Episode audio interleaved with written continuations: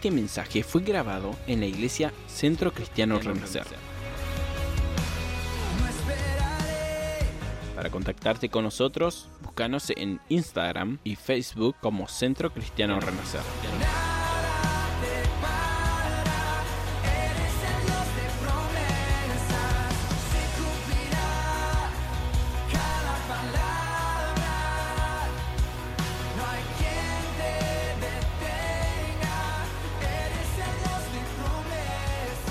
Estoy en un, en gran dilema, pero lindo a la vez.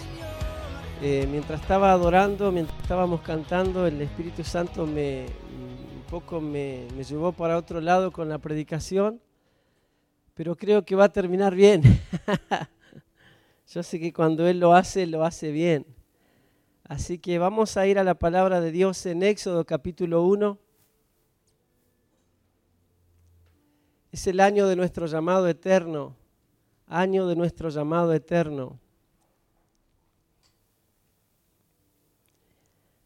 Pensaba en estos días, para activar nuestro llamado eterno en nuestras vidas, primero tenemos que atender la llamada a Dios. Todo comienza, hermanos, con una palabra de Dios para nuestras vidas. Quiero compartir ah, en estos días acerca de Samuel, donde Samuel va a activar su llamado, el llamado a, a ser el profeta de Israel. Pero todo comienza con una voz de Dios, una voz de Dios que lo está llamando, que lo está seduciendo, que lo está invitando. Primero porque es novato, porque es joven, no conocía la voz de Dios. Entonces interpretaba que Elí lo llamaba. Pero hasta que Elí le dice, mirá Samuel, si otra vez escuchás esa voz, decíeme aquí, porque es Dios que te llama. Todo llamado, hermanos, en, la, en nuestra vida cristiana comienza cuando nosotros atendemos esa voz de Dios. Y ahí empieza esa aventura hermosa, hermanos, de la gente que sirve a Dios en la iglesia.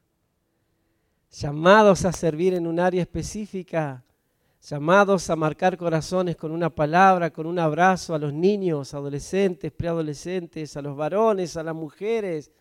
Cuando Dios te llama, hermano, Dios te guía, Dios te capacita Dios te usa.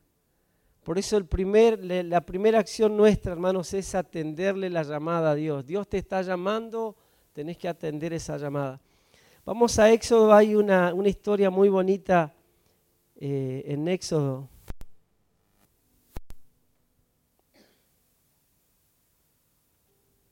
Capítulo 1, verso 6 dice, y murió José y todos sus hermanos y toda aquella aquella generación. y murió José y todos sus hermanos y toda aquella generación. Y los hijos de Israel fructificaron y se multiplicaron y fueron aumentados y fortalecidos en extremo y se llenó de ellos toda la tierra.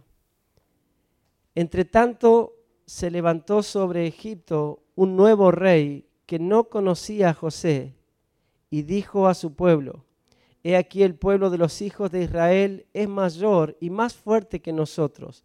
Ahora pues seamos sabios para con él, para que no se multipliquen y produzcan y, acontezca que eh, viniendo guerra, él también se una a nuestros enemigos y pelee contra nosotros y se vaya de la tierra. Entonces pusieron sobre ellos comisarios de tributos que los eh, molestasen y cargasen y edificaron para Faraón la ciudad de almacenaje Pitón y, y Ramasés. Pero cuando más los oprimía, tanto más se multiplicaban y crecían, de manera que los egipcios temían a los hijos de Israel pero cuanto más los oprimían, tanto más se multiplicaban, de manera que los egipcios temían a los hijos de Israel. Y los egipcios hicieron servir a los hijos de Israel con dureza. Señor, te damos gracias en esta mañana. Señor, oro para que tu Espíritu Santo pueda ministrar esta palabra, pueda hablar a nuestros corazones, pueda animarnos, Señor, activar en algún área, Señor, esta palabra. Señor, en el nombre de Jesús. Amén y amén. Moisés en esta historia está a punto de nacer en capítulo 2 Moisés, un libertador, un hombre referente, un hombre que va a marcar la historia. Porque una persona llamada siempre va a ser llamado a algo que tenga referencia en el trabajo, en la familia. Y cuando sos el primer llamado a la iglesia, llamado a la vida cristiana, empezás a marcar una diferencia en la familia, empezás a ser el distinto en la fiesta, el distinto en la mesa, eh, antes de, comer orás eh, y te empezás a privar de algunas cosas que las demás personas sin Dios todavía no entienden mucho, pero siempre llamados, hermanos, son personas que van a ser de influencia en medio de un lugar. Por eso una iglesia que atiende al llamado de Dios inevitablemente va a romper un montón de paradigmas, va a salir del molde de una iglesia tradicional y va a hacer cosas, hermanos, que va a ser de influencia para esa sociedad, para esa ciudad. Moisés fue llamado con un llamado bien fuerte, bien específico, pero antes, hermanos, de ir a la historia de, Moisés en capítulo 2, estamos en capítulo 1 de, de Éxodo. Y dice que muere José, diga conmigo, murió José. y si hablamos de José, ¿qué podemos decir de él? Es una palabra nada más y es sueños. Es el soñador por excelencia de la Biblia. Cada vez que leemos José, leemos de, un soñador, un niño soñador que nace en una familia común y corriente, pero de repente empieza a tener sueños. Y esos sueños lo meten en problemas, primero con su familia, después lo venden, estuvo en una cisterna, estuvo en el desierto, estuvo en la cárcel, pero después estuvo sentado en el, trono ahí del gobernador. Un soñador, José. Un soñador, hermanos, tiene que haber por familia. Sea mamá, sea papá o sea un hijo, tiene que haber un soñador por familia. Cuando ese soñador muere, Faraón se levanta. Cuando el soñador muere en una familia, el faraón se levanta a oprimir a la familia, a darle trabajo a la familia, a, enfermar a la familia, a ponerlos en problema a la familia. ¿Sabe que he visto muchas veces esto, hermanos? Las personas llamadas de repente empiezan a enfriarse, empieza a morir ese José en la familia y Faraón se levanta en esa familia.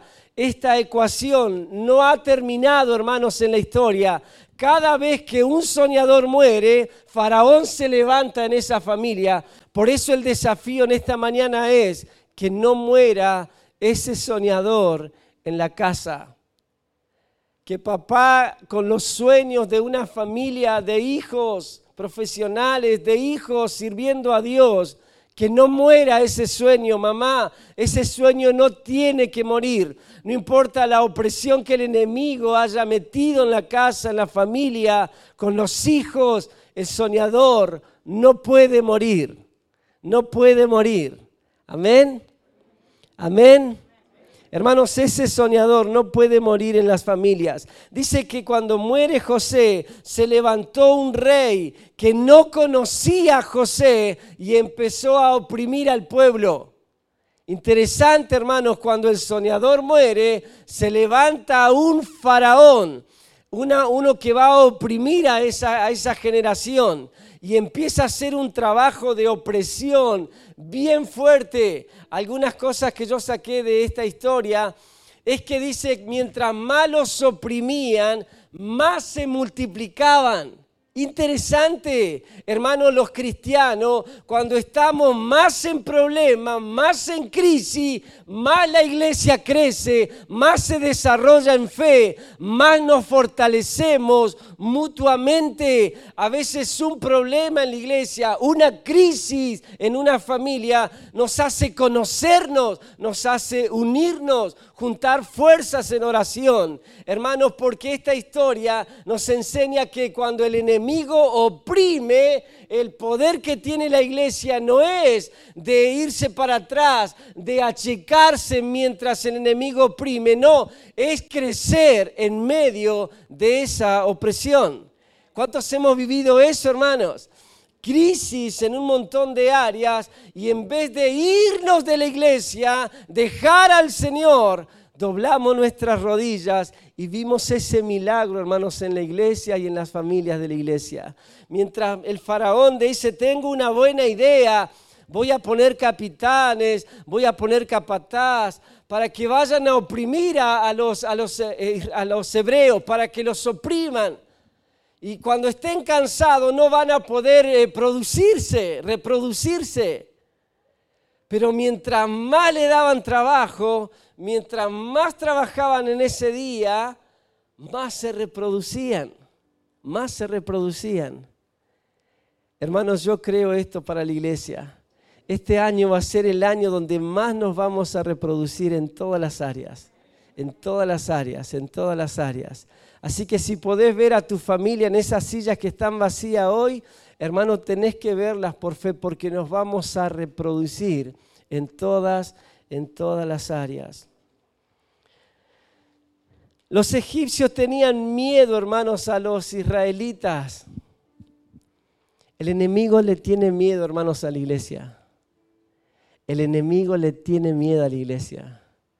El enemigo sabe que cuando la iglesia, hermanos, se pone en oración, se pone en guardia, el infierno tiembla en cualquier lugar del mundo. El enemigo faraón le tenía miedo porque decía, ellos se están creciendo, se están fortaleciendo, no vaya a ser cosa que se vuelvan contra nosotros. Ese crecimiento, hermanos, de Dios viene para nuestra iglesia, para nuestra familia. Hermano, nuestra raza vale. Amén. Nuestra raza vale, hermanos. Siempre nosotros estamos muy pendientes en lo que pasa en otro lado, ¿no? He escuchado mucho esto, ¿no? Que tiene que venir alguien de afuera porque pareciera que lo que nosotros tenemos no sirve para nada. Y siempre planificamos cosas queriendo traer a alguien, ¿no? De, más del norte. de... Nuestra raza sirve, hermanos. La Patagonia sirve. Lo que tenemos en este lugar sirve. A veces, hermanos, hemos sido eh, muy mezquinos o, no hemos valorado, hermanos, lo que Dios nos ha dado como iglesia. Siempre creemos que los demás tienen y nosotros no tenemos nada, pero yo creo, hermano, que lo que nosotros tenemos sirve para dar vuelta a esta ciudad. Sirve para poner a esta ciudad de cabeza lo que la iglesia tiene, sirve. Sirve, yo lo creo hermanos con todo mi corazón, con todo mi corazón. Los argentinos, hermanos, somos personas que nos adaptamos a un montón de cosas. Tenemos casi todas las profesiones que hay en el mundo en una sola persona. ¿Eh? ¿O no? En la casa se rompe algo y ¿quién la arregla? Papá. A mí me falta ser científico nomás, hermano, pero porque no, me, no he tenido tiempo nomás, eh, porque... Hay días, hermano, que yo me, cuando yo me voy a, bañar a la noche hago un resumen de todo lo que hice en el día, ¿no? Ayer a la mañana arreglé la bomba porque se me había quedado sin agua. Y dije, le voy a mandar a Raúl a la mañana. dije, no, la voy a arreglar yo. La voy a arreglar yo. No debe ser tan difícil arreglar una bomba, ¿no? Levanté la chapa, le metí unos palos ahí, le oré, se largó a andar. Así que hermano, si tiene la bomba rota, ya sabe a quién tiene que llamar. No era tan difícil, hermano. Otro día me pagué como tres mil pesos para arreglar esa bomba. Pero se da cuenta, hermano, que nosotros nos damos maña, así decía mi vieja, ¿no? El argentino se da maña, hermanos. Por eso, hermanos, un misionero argentino en otro país es oro en bruto, porque se adapta a cualquier cultura, come, come, hermano, no si mientras le pongamos sal, nosotros comemos.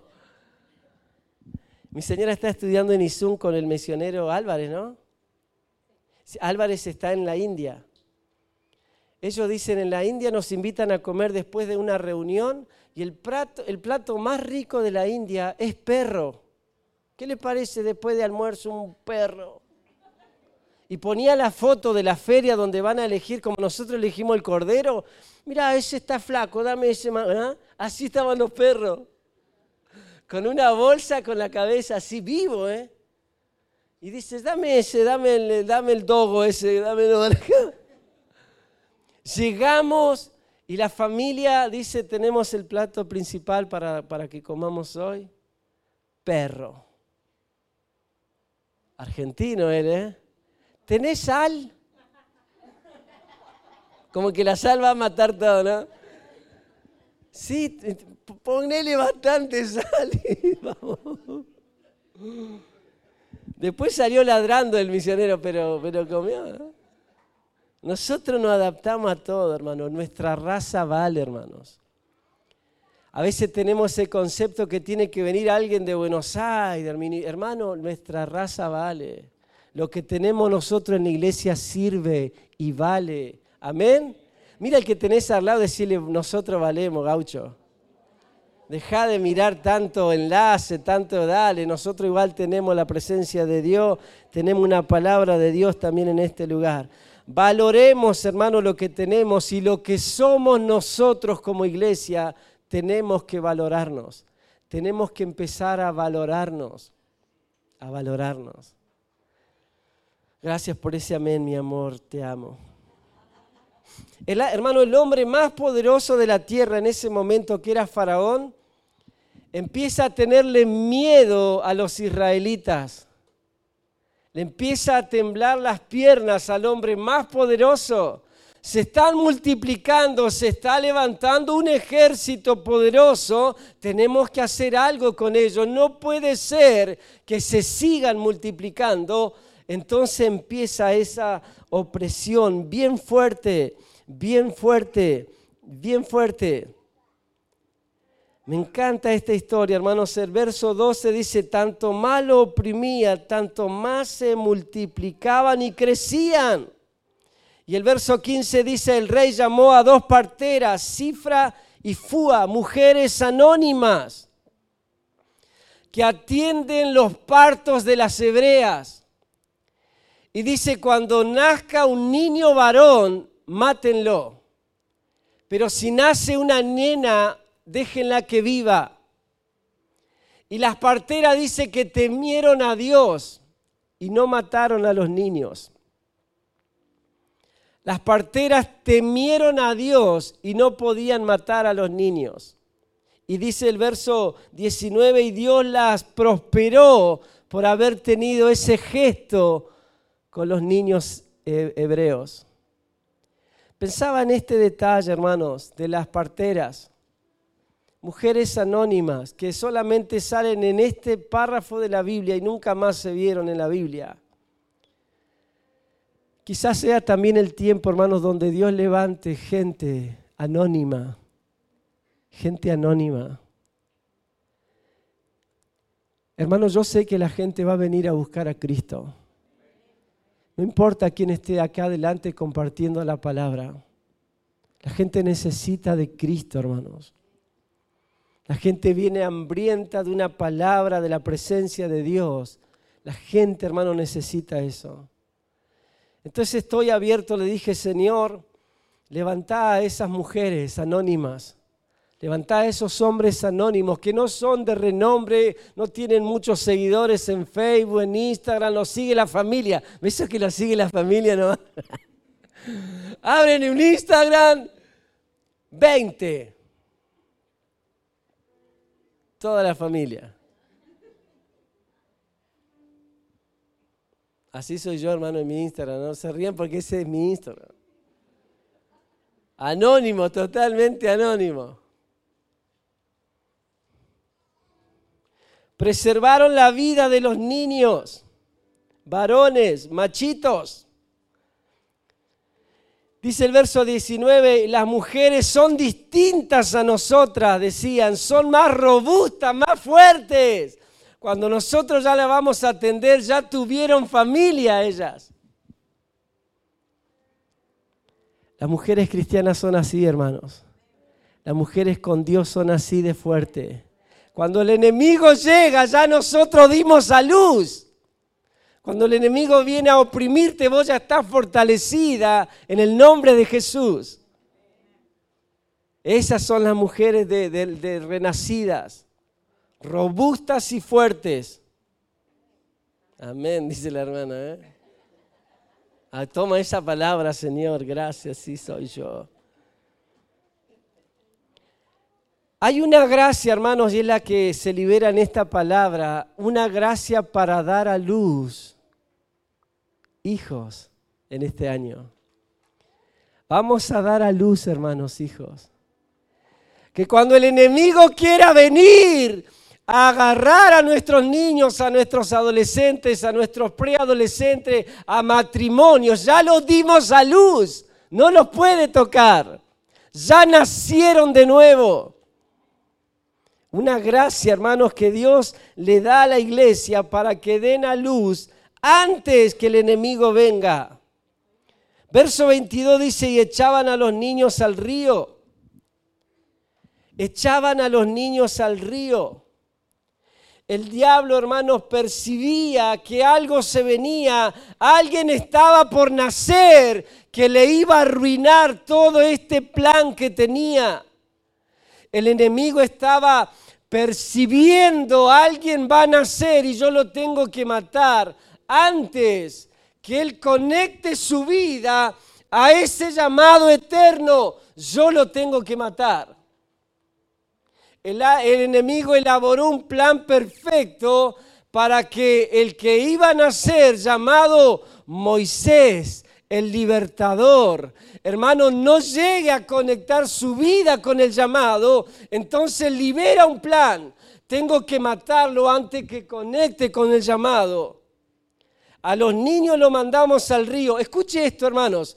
El diablo puede percibir que alguien de nosotros, de nuestra familia, de nuestra iglesia, está a punto de agarrar una palabra y conectar su vida al llamado, pero él no sabe quién es. Él no sabe quién es. Él no sabe quién es. Por eso, hermanos, si el predicador tiene gracia de Dios, tiene una palabra de Dios, y puede conectar a ese Moisés con el llamado, con la palabra, hermanos, ese va a ser un dolor de cabeza para el infierno. El diablo sabe que alguien en esta mañana va a agarrar la palabra de Dios y va a ser un dolor de cabeza en su familia para él. Pero él no sabe quién es, hermano. Así que no, no, hacete distraído, decirle despacito, Señor, soy yo. Que el diablo no me vea, soy yo, Señor. El que le va a hacer doler la cabeza al diablo soy yo.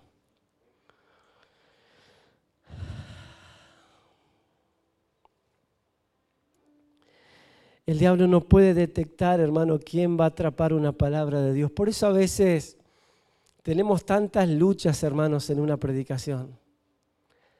El otro día llegué a mi casa el domingo pasado y me pasó algo tremendo cuando yo subo a predicar, los que estábamos el domingo pasado, ¿no? Yo subo a predicar, agarro el micrófono. Instantáneamente, hermanos, cinco personas se pararon y se fueron. instantáneamente, hermano. ¿Qué pasó acá? No va a quedar nadie. Voy a predicar rápido, cosa que alguno se va a quedar acá, ¿no? Nunca me había pasado en, los 50 años de predicación.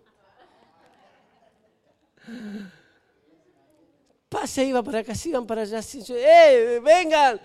Se va a poner bueno, vengan.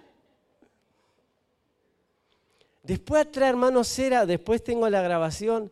Hermano, los muchachitos estaban, estaban, era, era el parque pelo pincho, hermano. Es. No había forma de callar a los nos llevaban ahí al hall de entrada, peor era, ¿no? Pero tiene que ver con esto, hermanos. Muchas veces nosotros para atrapar una palabra de Dios tenemos que saltar toda esa distracción. A veces yo adoro a Dios, hermano, cuando veo gente en el altar y digo, ¿Qué agarró el, qué agarraron? ¿Qué agarraron de repente entre tanta distracción para ser seducidos por Dios, hermanos, por una palabra y estar en un altar llorando? Pero algo aprendí, hermanos, en este tiempo, que el enemigo no sabe quién es, pero si yo lo puedo distraer, lo voy a distraer para que no atrape la palabra, para que no conecte su vida al llamado.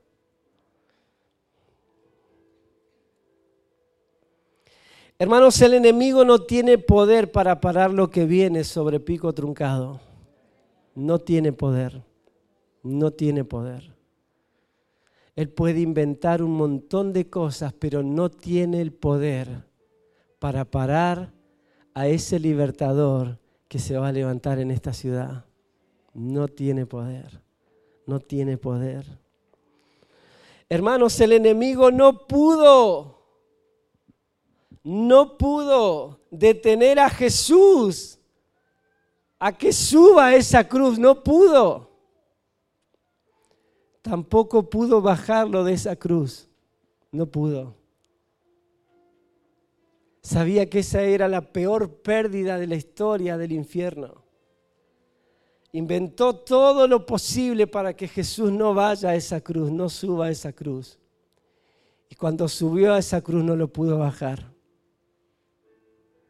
Y cuando murió, dijo, gané esa victoria, esta es mi gran victoria maté al Hijo de Dios. Pero la muerte no lo pudo retener. Hermanos, imagine el poder, hermoso poder y soberano poder que el Dios que nosotros servimos tiene. El enemigo no puede frenar, hermano, lo que Dios va a hacer en esta ciudad. Ya voy aterrizando, así que abróchese los cinturones. Capítulo 2, hermanos, es lo más bonito. Me encanta porque la historia, mire lo que empieza diciendo, un varón de la familia de Leví fue y tomó a una mujer, a una hija de Leví, la que concibió y dio a luz a un hijo. Una mujer, un hombre toma a una mujer. Me encanta, hermano, porque, la, porque lo, como que ya supiera, hermanos, el escritor de Éxodo, que nosotros más de 3.000, 4.000 años vamos a leer esta palabra y vivamos a vivir en una sociedad donde esto ya no es tan normal que un hombre tome a una mujer. Hoy no, hoy un hombre puede tomar a otro hombre. Hoy leí a la mañana el diario que una jueza le dio la, tenencia a una familia donde eh, esa familia tiene dos padres y una madre la nena que dan en adopción tiene dos padres y una madre. Interesante, ¿no? Pero podría ser dos madres, podría ser dos padres. Por eso la Biblia, hermanos, enseña, un hombre tomó a una mujer y de esa relación nació un hijo. Y por más que el enemigo te muestre como eso es normal, no es normal, hermanos. Eso no es normal. Eso es antinatural. Eso no tiene parámetros bíblicos para asentar esos pecados.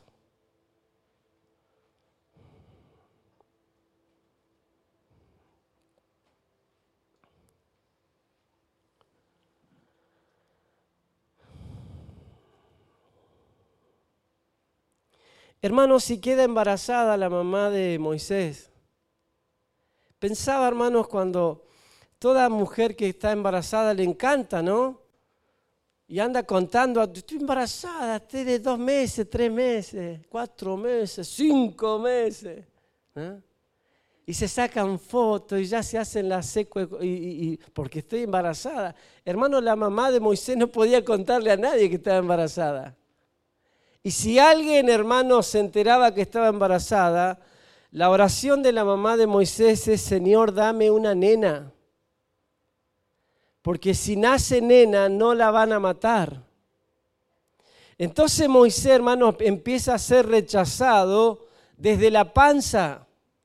Desde la panza, él empieza, hermanos, a, a ser rechazado. Y hay mucha gente que vive, hermanos, con esas esas, esas heridas en el alma donde fueron niños o niñas no deseadas y sienten ese rechazo y aun cuando son grandes, si eso Dios no los sana, crecen con esos rechazos. Moisés nace, hermanos, pero quizás escuchó muchas oraciones, quiero una nena para que no la maten. Y cuando nace, me encanta esto y con esto ya aterrizo del todo, hermanos. Me encanta, hermanos, porque dice el verso 2, dice, y la que concibió dio a luz un hijo que viendo lo que era, que dice, qué bonito, hermanos, esta frase. Porque el niño que nació era hermoso, hermoso. Y cuando más adelante dice que lo larga en una canasta al río, imagínese, hermanos, un ratito metiéndose en esa canasta con Moisés. Todo bebé, hermano, más de dos horas, tres horas, no puede estar sin la teta. Empieza a llorar, ¿no, mamá? Y empieza a buscar, a buscar a la mamá y siente ese olor a la mamá y hermano, y eso es hermoso para un bebé. Pero cuando Moisés en la canasta, hermanos, empezó a percibir de que estaba solo en ese lugar, que el olor que había en la canasta no se parecía al olor de la mamá. Eso era brea con, con, con junco, era distinto al olor de la madre y empieza a llorar. Empieza a llorar un niño llorando en el río. Un niño llorando en el río. Una generación llorando en el río. Una generación llorando en el río.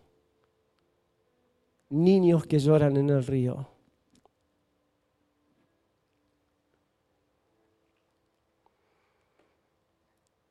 Y de repente mujeres bañándose en ese mismo río encuentran la canasta.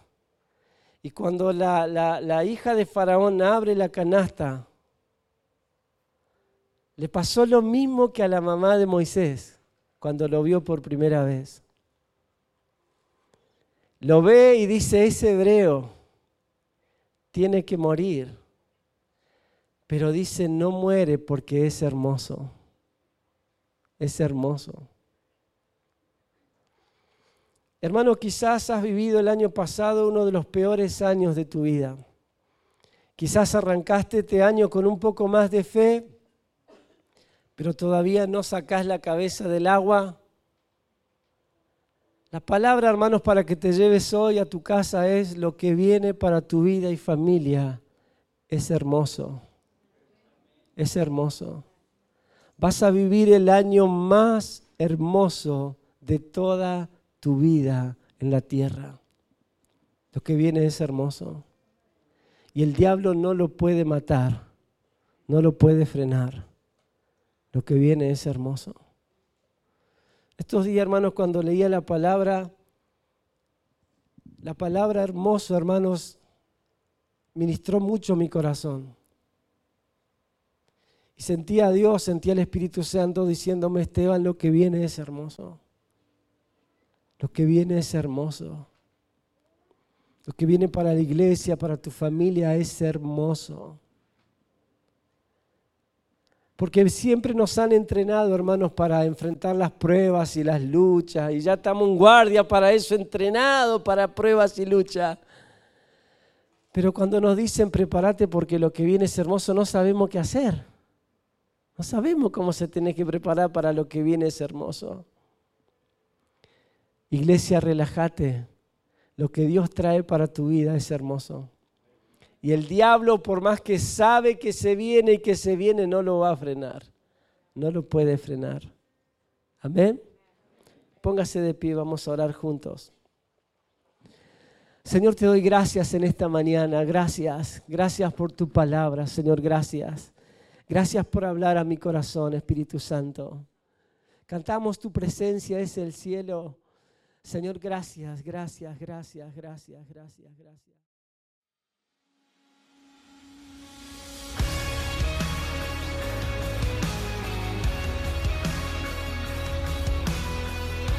Este mensaje fue grabado en la iglesia Centro Cristiano Renacer.